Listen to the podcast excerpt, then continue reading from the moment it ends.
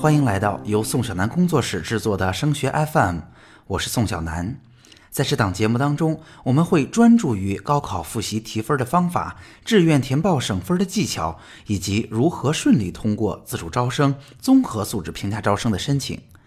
如果您也关注这部分内容，或者想要提出自己的疑问，欢迎你找到我。我个人的电话和微信都是幺八五五三幺三五零四五。从去年九十月份的第一轮复习开始，升学 FM 就开始陪伴着大家。在与复习有关的内容当中，我们一路跟大家分享每一轮复习要完成的主要任务，会遇到的很难解决的问题。那尽力呢，让我们第一次经历高三而不至于慌乱。现在最后倒计时只剩了五十天，这最后的阶段如何才能过好？高三还剩下最后一个大陷阱，我们应该如何绕过呢？今天的节目我们就来说说最后五十天的复习策略。其实最后五十天呀，关键词只有一个，那就是稳健。除了稳健，还是稳健。这段时间会经历些什么呢？那大家知道，第一轮复习啊是全面的基础知识复习，第二轮总复习呢是专题复习，第三轮的总复习内容就更加的精简了。一方面针对性很强，甚至有猜测出题思路目的的再次重复常考的知识；另一方面呢，这段时间孩子会经历大量的考试，以便让孩子们熟悉考试的场景。逐渐把考试变成日常生活中习以为常的一部分。那最后的五十天也是心理负担最重的时候，考生们经常表现出没有动力、感觉身心疲惫，甚至考前睡不好觉、不想上学的情况。这段时间才到了真正冲刺的时候，要非常小心，这时候孩子被压力压垮。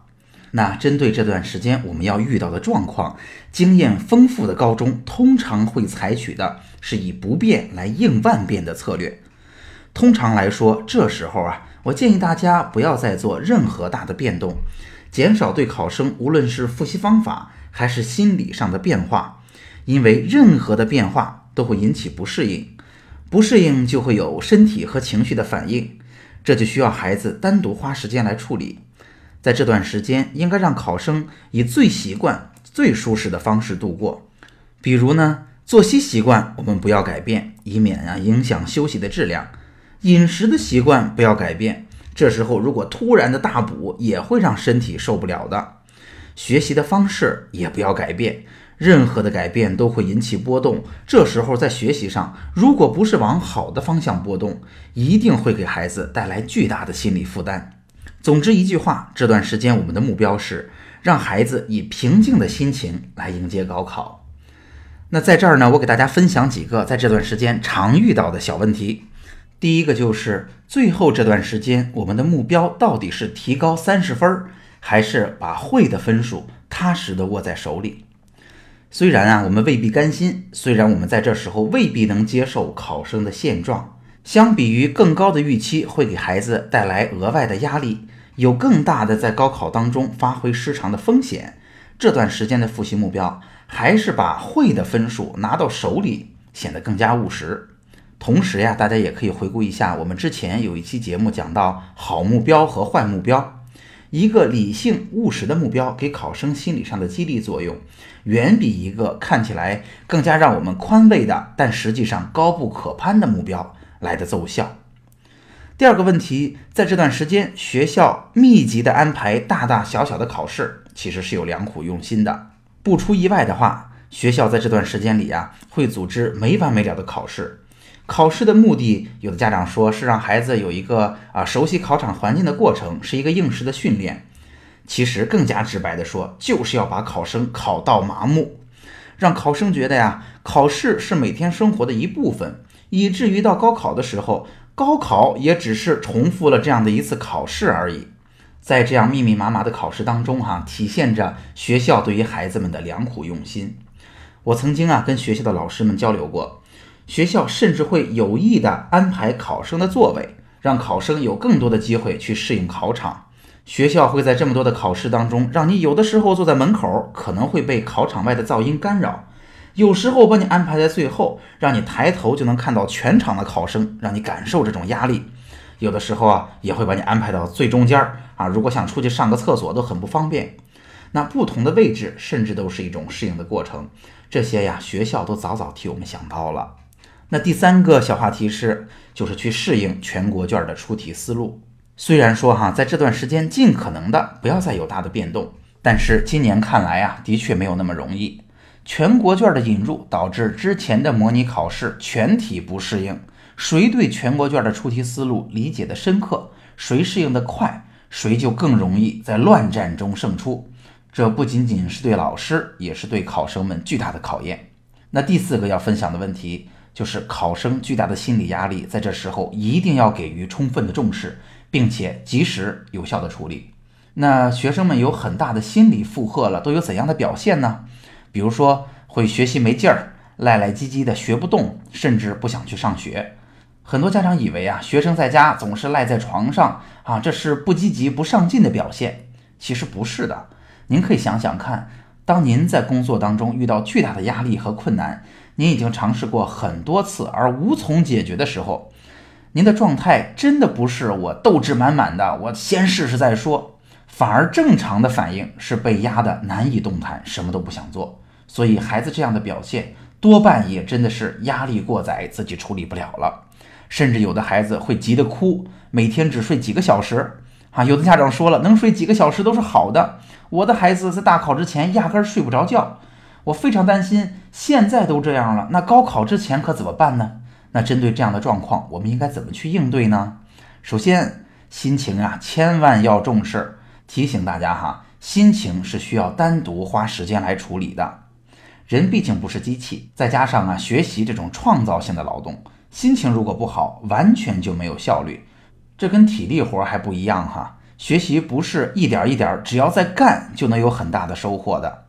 那心情这件事儿呢，我理解只有及格和不及格之说。如果孩子的心情还不错，在及格线以上，我们就可以高效率的运转，复习效率很高。如果我们的心情不好，其实孩子坐在那儿也没什么效率，也没什么用。那让心情变好有什么样的方法呢？那显然就是休息呀、运动啊、吃好吃的呀、找好朋友去聊天啊，甚至在背后说说别人的坏话呀。这部分呀，也是家长们最适合做的，听听孩子们的苦闷和抱怨。您不需要支招，让他们倒倒心里的垃圾，它的效率就会高很多。那这样的时间是值得单独花的。您要知道，越是高手，越注重自己状态的调整，以便保持自己能够长时间高负荷、满效率的工作。除了提醒大家心情需要单独的处理呀，我们还需要在一定程度上纠正孩子们错误的认知。有些压力啊，是我们给到孩子的，很多说法其实都不太可取。比如说，你看看你的哥哥姐姐们，咱怎么不得考个山大呀？或者说，我相信你的实力，最后这段时间我们还有二十分的提高空间。其实孩子的内心是非常清醒的，他知道自己做不到。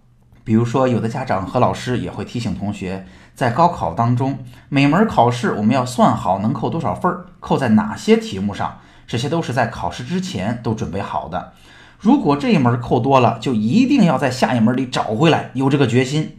其实这么做呀，也是不可取的。如果高考就像算数那么简单，您想想看，人生是不是太容易了？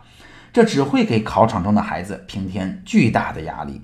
那这段时间正确的给孩子鼓劲儿的方式是什么呢？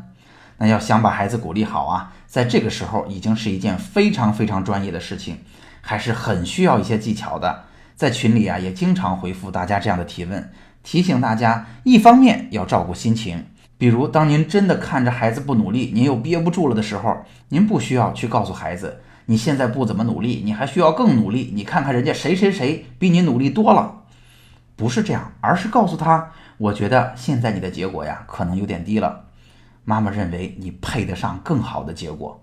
另一方面呀，无论您是找任课老师去交流，还是在校外给孩子报了辅导班，一定要给孩子可行的方法，光照顾心情还是不够的，需要让孩子踏踏实实的进入到实际的复习过程当中，在实际的工作中踏实的看到成绩点滴的进步，拾回自己的信心。同时啊，在这样一个时候，一定要提醒大家，不要把孩子的学习推向极限。在这段时间呀，我们可能还是不甘心的，我们觉得孩子还没有拼上全力，我们觉得我们的孩子还能提高三十分儿。所以我们就拼命的给孩子鼓劲儿，拼命的让他更勤奋、更加拼搏。然而，这并不是明智的选择。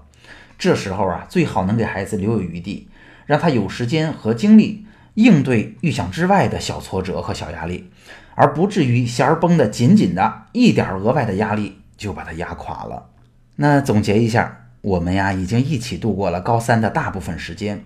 之前我们已经讨论过第一轮、第二轮总复习的复习策略。那讨论总复习阶段性策略的内容，今天是最后一期了。高考啊，越来越近了，在巨大的压力之下，我们仍然需要保持清醒的头脑，明确这个阶段稳定是重中之重，尽量避免陷入心理崩溃这最后一个大陷阱。好，今天的节目就到这儿。